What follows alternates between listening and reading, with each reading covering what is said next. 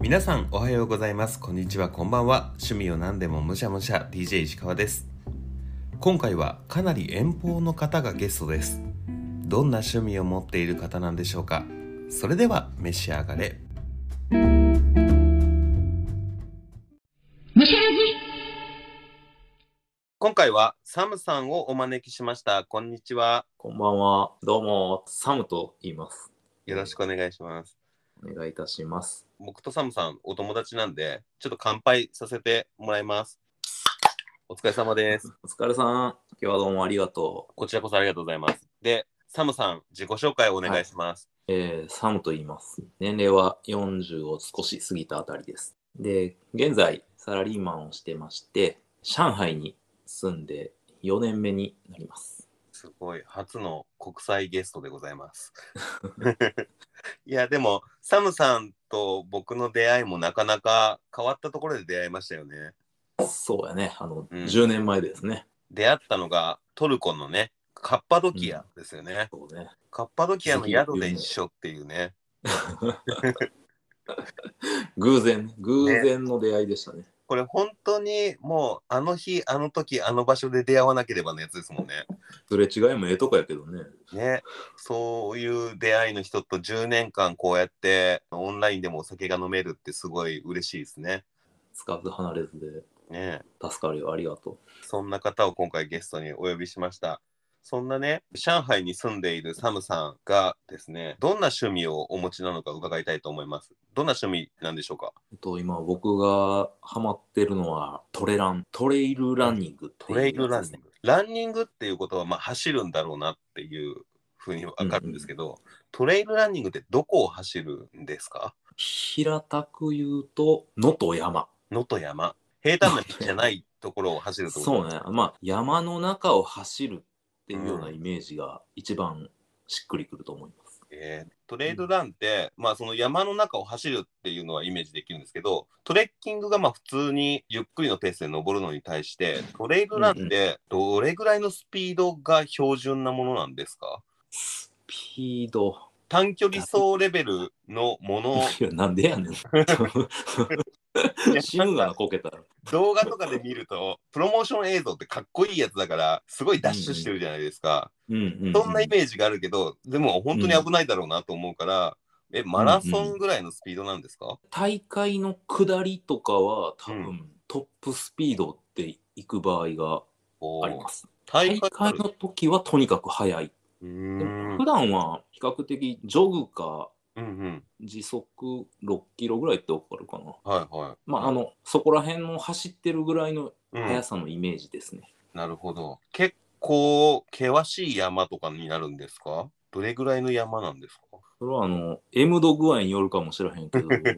あのかあー険しいところもやるっていうことですね、やる 人は。そうそう、あの、まあ、そういう意味ではコースは無限にあって、うん。どこでもよくて、だから、例えば山でも瓦礫ん礫っていうんだけど、その岩場がいっぱいあるところでも走れるし、えでただ走りやすいのは当然ふかふかの落ち葉が落ちたえうん。こう峠とか森の中とかがいいけれどもうどこでも行けますなるほど。魅力としては、うん綺麗な景色の中、体を動かすっていうところが魅力になってくるんですかね。最大の魅力はとにかくなんか自分を解き放つ感が実感できることか 自分を解き放つ。え、どういうことなんですかなんか、すごく魅力的なワードには聞こえます けど。もう単純に走っているだけだからとてもしんどいことなんだけれどなんか自然の中に溶け込んでいく自分がいてあ別にあの変なものをやってるっていうわけじゃなくてうん。合法的にね。合法的にね脳内だけで完結してる話で、本当にこう解き放たれている感じ自分の力だけで、まあゴゴールは一応あるわけであのそこに向かって自力で肉体だけで達成をしようとしている状況やっぱりこう街中を走るマラソンとかとはもう大きく違うんですかやっぱこの人工物の中で走るやつと大自然の中でまあ一応道はとは言ってもあるんですがほぼ大自然の中で走るっていうのはちょっと感覚が全く違うように僕はイメージしてます。今道はあるっておっしゃってたんですけど獣道というよりはもうハイキングコースみたいなところを走る感じなんですかねそれも難易度によって、ま、もう千差万別で、いわゆる高尾山みたいな、東京で言ったら、の観光客が登れるような山道のところのコースから、うんほとんど誰も通らない、獣しか通らない、しかも獣も1日1回ぐらいしか通らんのちゃうかみ たいな道まですごい。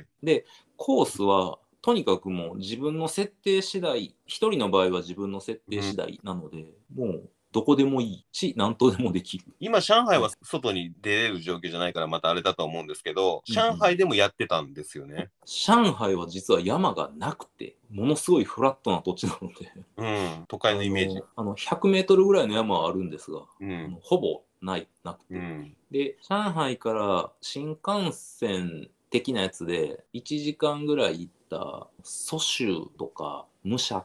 とか、あと寧波とか、ここ周辺ならば山があるので、そういうところで、あの大会とかが近場ではあります。へえ。上海というか、中国では日本よりトレイルランは流行ってるんですかこちらはあの、とにかく映えるものがみんな好きで、うん。メンツの文化っていうのを聞いたことあるかもしれなはいけれど、特に最近日本でいうインスタグラムみたいなレッドブックっていうやつとか写真を載せることがうん。みんな好きで,、でそういうところにこう映える写真の一つのツールとしてそのトレランも人気が出てますへえ。まあ、確かに景色とかもすごい良さそうですもんね。そうそうあとあの結構ウェアやギア靴とか含めたのもかっこいいし、そういうんですごく流行ってますね多分、こっち山が西の方に行ったら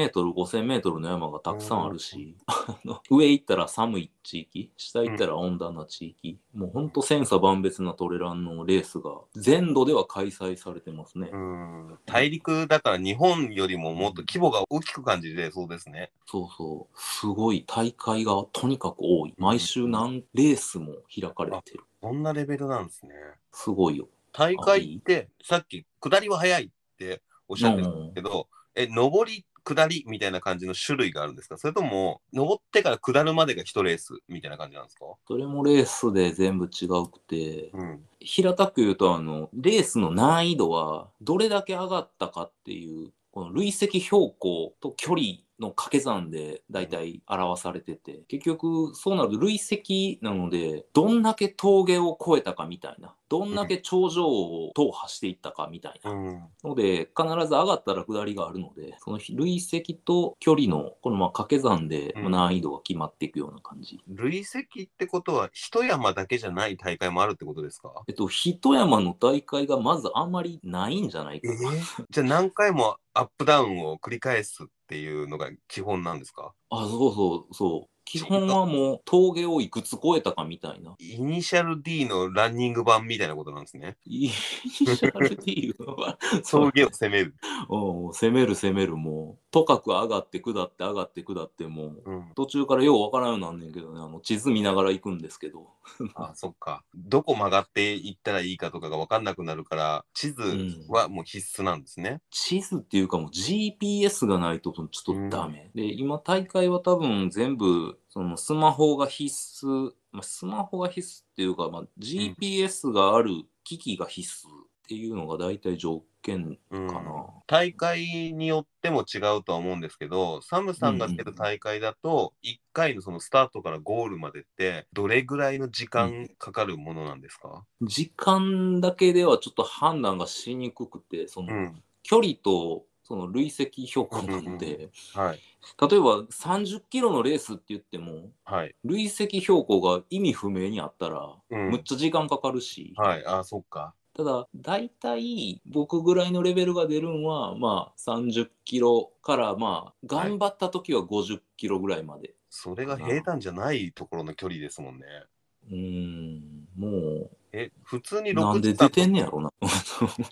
普通に6時間とか8時間とかかかるんじゃないですかそうかな50キロの時は7時間半かかったなお30キロぐらいやと多分4時間か、うんまあ、5時間ぐらいか8時間とかになると間に何か食べたりとかはしますよね、いやいやもうあの、うん食べへんと無理っていうか食べながら走る何を食べるんですか好まあ好きなものきなもの好きなものはちょっと語弊があるね。 あの、高カロリーで軽量なもの、まあ、ナッツ類とか、うん。あと、羊羹みたいなやつあとあ。か、あとこひこれは人によって全然好みがバラバラで、はいで、あとは、そういう行動食っていうんやけれど、うん。そもそもあの、こういうやつジェル、市販では基本ジェルが売ってて、ちっちゃいやつが、うん一袋ビタインゼリーみたい100なカロリーとか、あれは重たいから持てへんから、 うん。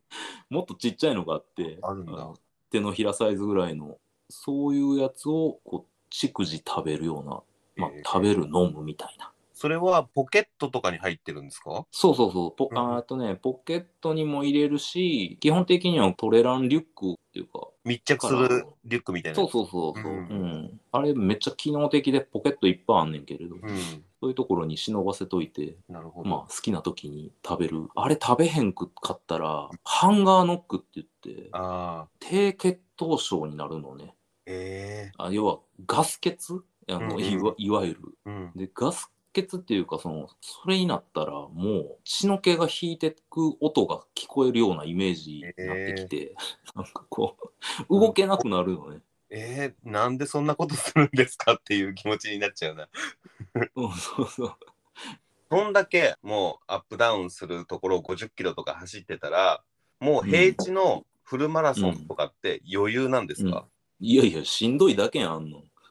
え 無理無理あのいや、うんなんやろなあれはあれでしんどくてフラットなところをある一定のスピードでキロ4分とかキロ4分半とかを目指して、うん。走り続けるっていう技術は多分別物だと思ってて、そうなんだ。なんか上位互換的なことではないんですね。別物あなんもうだ。もうべ別物だと思う。よくなんかあのフルマラソンでサブ3とか、はいはいサブ3半とかを狙ってる人たちと、はい。トレランを趣味にする人って結構なんかバトルする時があってなんかうんどっちがいいみたいな、でも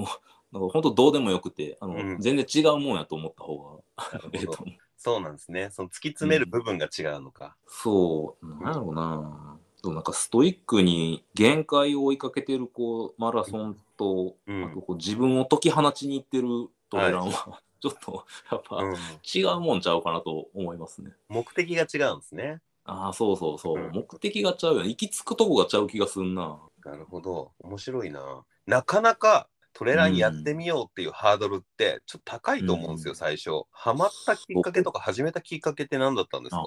たまたまっちゃたまたまかな。あの、うんもともと、うんとにかく仕事のストレスえぐくて、 はい。 で、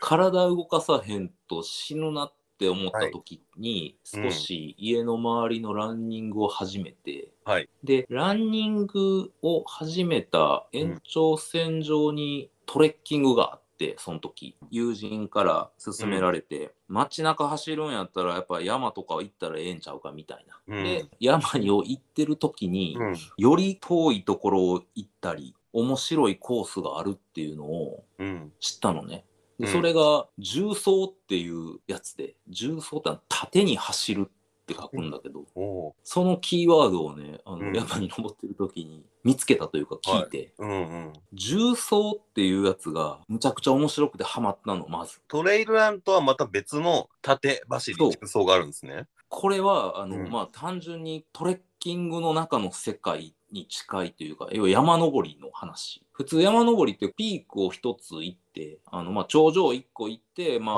はご飯食べて帰るみたいな。このイメージですね。だけど重曹はその縦に走るよりピークを2個以上またがって踏破していくっていうようなうんうん。ことであさっきのトレイルランの話にちょっと近づいてきましたね。そうそうそうそうう、ん。より遠く、まあ、ちょっとより自分を追い込みながら、まあはい自然の中にこうダイブしていくようなうん感うじ、んなるほど。でこの重曹にはまりだして重曹にはまった時にどこの重曹が一番おもろいねんっていう話になってはい。で日本って結構重走ができるコースって、日本やあの山国だから、はいめちゃくちゃたくさんあって、うんうんでその中の一つに見つけたんやけど近畿にあの、うん大峰奥掛堂っていううん。はい。熊野古道うんうん。熊野古道。はい。熊野古道の中のうん、一番難しいルートがあるねん。画像見たら険しそうですけど。そうそう。でなんかねそれに出会ったことからちょっとまだトレランに行き着いてへんけど、は トレランが、俺のトレランが始 まるねん。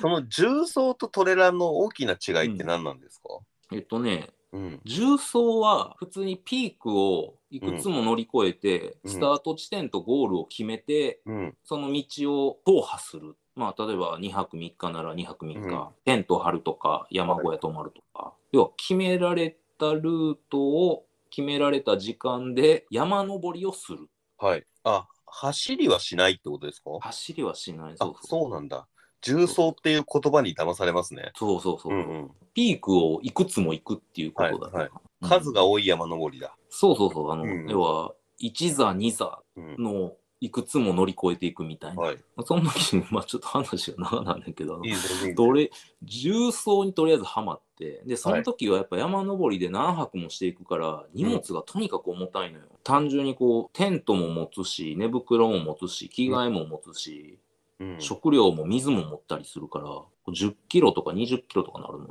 うん。リュックが。そで、それで何時間も歩くっていう、もうひたすら苦行なんだけれうんうんど、ななぜかしら、それにはまってしまって、はストレス から。い、よっぽどのストレスだったんですね。そうやね、あの、まあ、ストレスだったんだと思うと、うん。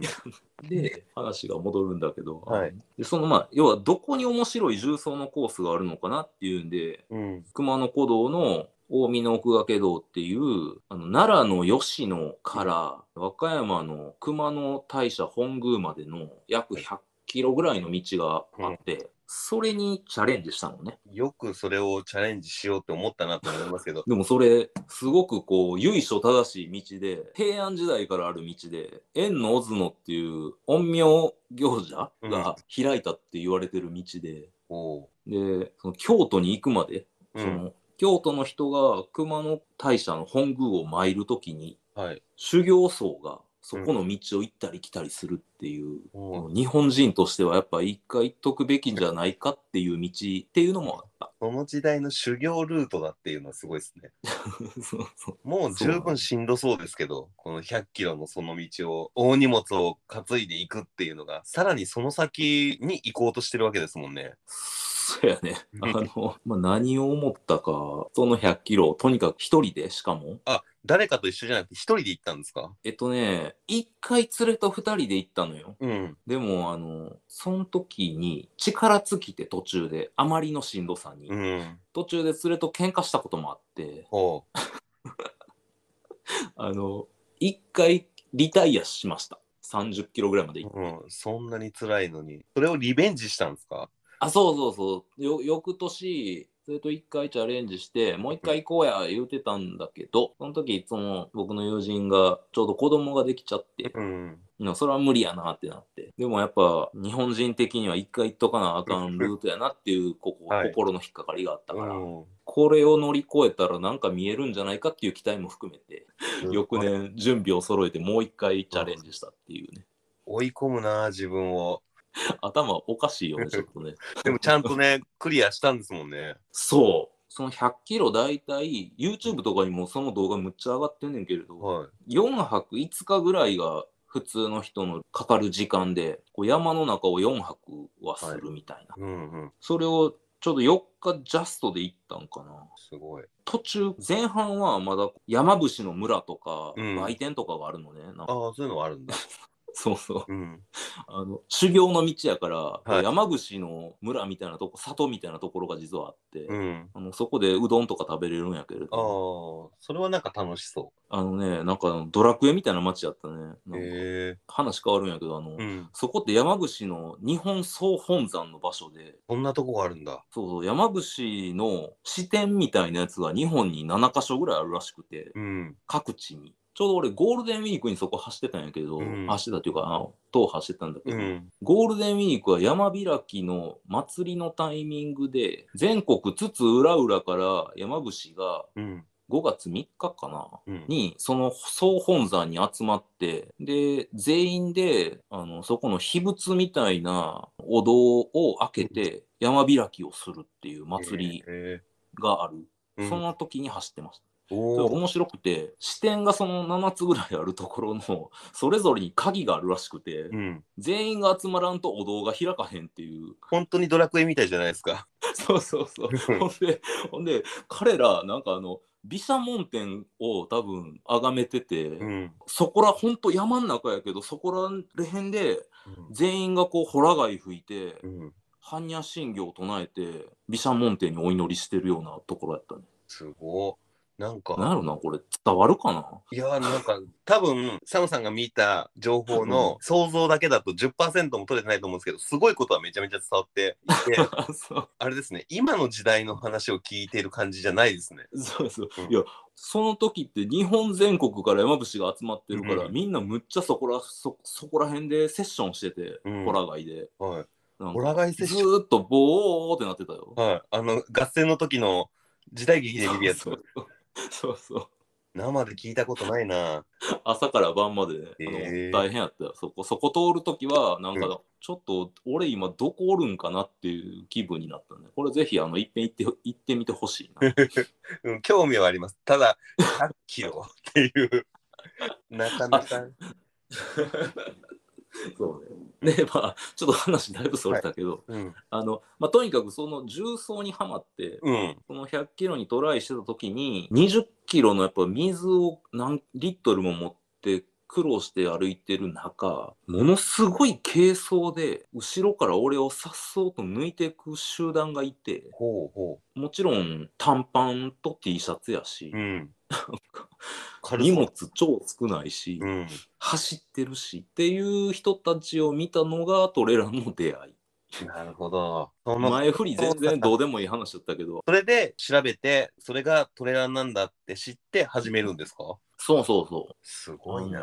う。もともとその重曹をやってた時にはぁ。う、ん。より遠くにより早くっていうのがやっぱあったから、はい。その例えば、その大峰奥けど後半、さっき前半はその村とかがあるって言ったけど、後半はこう水場もないし、過あ酷。のまあ水場がないっていうのはちょっと語弊があんねんけど、うん水場はあるけれど、枯れてる恐れとかがあったうん。り、神社が一個だけ途中にあんねんけれど、はい。そこにたどり着くまで、ほんまにもう山山の中をずっと行くみたいなルうートで、ん。危険なのね。うん。ので、とにかく早くそこを抜けないと死んでしまうみたいな。暗くなる前にとか。そうそうそうそ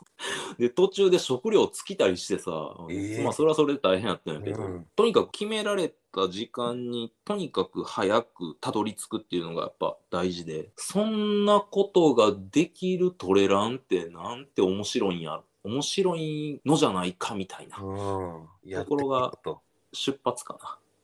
えーすごい今おっしゃってたステップの中でジョギング、うんトレッキング重走トレイルランニングってなっていくわけですけど僕まだうん一番最初のランニングのところにまだい ます、ね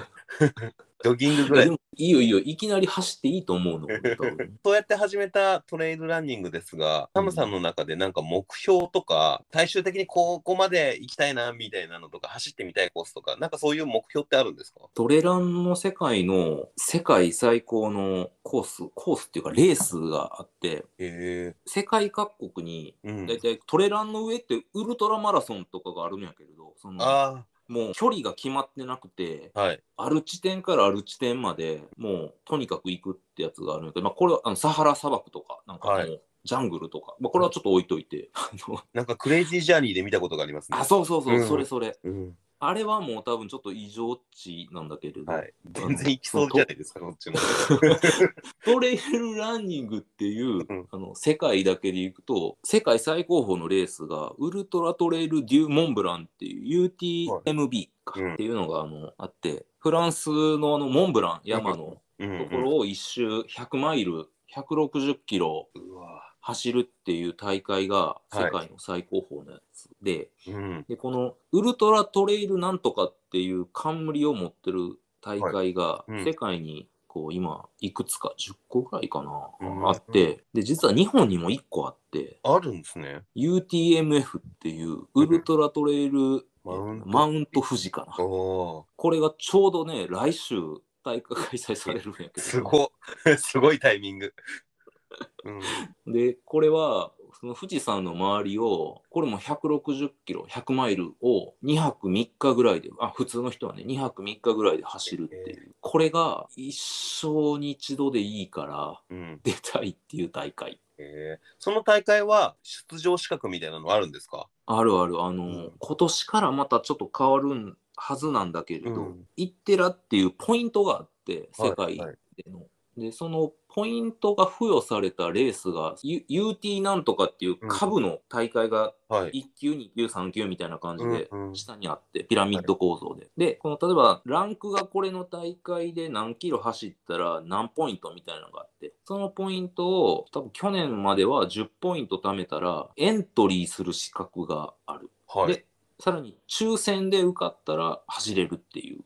はあ。抽選もあるんよね。人気だから。抽選するぐらいそれに挑戦したい人たちが世の中にいるんですね。すごいな。むちゃくちゃ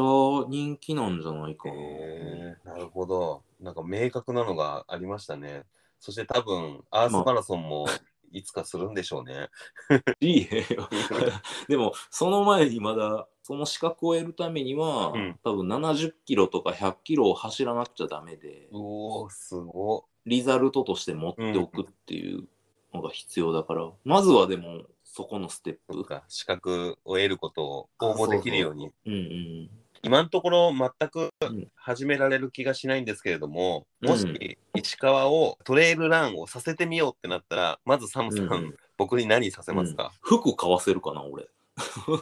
あまず装備から。あそう そういやこれ、れかっこええやろ言うてうんうんでも来たら多分でも本当にかっこいいのよトレランのやつってうん、結構おしゃれであそうそうマラソンとトレーラーの違いはほんまにあの、しゃれてるかしゃれてへんかっていうのもあると思うこれ言ったら怒られると思うけどそんなに違うんだ。マラソンってやっぱちょっとまあ そのターゲット層の問題かもしらんけど、うんやっぱこうちょっと年配の人が多くて、うん、おしゃれには無頓着トレランってストイックな人が多いからか、うん機能美みたいなのを追求してる人が多くてえだからデザイン要素が結構入っててーうんうん、単純にかっこいい確かに今画像検索してますけど、シュッとしてます。なんかかっこよくない、うん 単純やけど。どうい石川君もいや、かっこよくなれると。えっと今の興味ありなしで言うと自然の中でも山登りすらしてないからやっぱりトレッキングがスタートなのかなっていうのといきなり一人で行ってもなんか知らないことだらけだなって思ってはいるかなっていうとこですかね。あうあん、多分平坦な道を5キロまずは多分2キロか3キロ、はい、でそれに慣れてきたら多分5キロ走れるから、うんで5キロを慣れたらしばらくしたら多分10キロまでいけると思うねん。そこまではい会けて社るのメンバーと10キロのマラソンあ素晴らしい出てはいるんですよ。素晴らしい。でもはい10キロ平坦な道走れたらうん、山の中の2、3キロは簡単に走れるからへえ、まずクリア。うんでうん、あとは多分仲間を見つけたらいいと思うから、そうですね。まあ、俺の東京におる仲間を紹介できるし、ああ、その最近やとトレランの装備とかブランドを売ってるうん お店が各地にあって、だいたいそこのところでそのイベントを開催してて、裾野の普及活動みたいな、はい、うんうん、パタゴニアとかもやってるけどな、へ多分え、参加したら上りの走り方とか下りの走り方とか含めてうん、教えてもらえるから手っ取り早く体験ができると思あうあ、なるほど。そういうのにまず行ってみることがああスタートそとうしてそはう良さそうですね。うん俺も最初いそれで行って東京のその専門店みたいなところのイベントに参加してでそこでできた人たちとチームじゃないけれどあの大会一緒に行ったりとか、うん、そういうのをしてるんで一人で走り続けるのはやっぱちょっと無理かそうですね。なうんうん。やっぱ僕全然走らなかったんですけど、高校卒業してくらいから全く走らなかったけど、会社のメンバーが大会に出てて、人が足んないからうん一緒に走ろうよって言われたところから、週に1回とか、今も週1ぐらいですけど、走るようにはなったんですよ。習慣すごいやん、うんうん、ラジオを聞くのに走るってちょうどいいなと思ってやってるんですけど、おそうやななんかね、芸人に人紹介されると続けられますよね。一緒にやっうて。んううんん、そうそうそう仲間が仲間作りはいるかなうん。なるほどね。ちょっと興味があるから話してみようかな。それかその一緒に会社のランしてる人たちと一緒に高尾山とかのところでちょっと走ってみるとか、うんうん。なんか興味みんな持ってくれそうですよ。確かに。うん、みんな行くんだね、あそこなら簡単に行けるし。だって今日の話聞いてたらちょっとやってみたいなってなると思いますよ。そうかうな。ん。むしゃらじトレランオフ会をやったらいいのかもしれない。あうんあ、いいね。東京に戻れたら転倒するけどね。あぜひぜひ、サムさんのトレラン教室、じゃあちょっと開催するときはツイッターで告知しますので、皆さん、ぜひご覧ください。ありがとうございます。トレランのお話、すごい面白かったです。そうですか。みんなの趣味もしくは新しい世界の一歩になればうん。いいですね。トレランもぜひ皆さん、始めてみてはいかがでしょうか。というわけで、今日のゲストはサムさんでした。ありがとうございました。ありがとうございました。むしゃらじ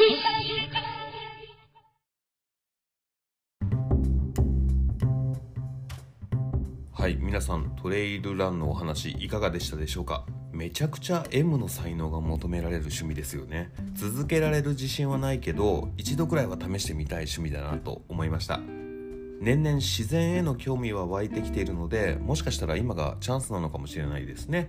そしてせっかく上海にいるサムさんとお話ししたので今の上海のロックダウン事情についてもお話を聞いてみましたそちらはおまけ会として明日公開するので興味あったらぜひね聞いてみてください思ってる以上に大変なことになっているようですウェブの記事だったりとかで見るよりよりね具体的に身近に感じると思うのでそういった意味ではいつものムシャラジとは違う社会派な切り取り方として新しいムシャラジの一面をお見せできてるんじゃないかなと思います趣味の話ではないのでおまけ会ですが、えーさらにねサムさんとの出会いトルコでのお話というのは一人喋りの旅行記シリーズでご紹介するのでその辺もお楽しみにしていてくださいまだちょっと先になると思います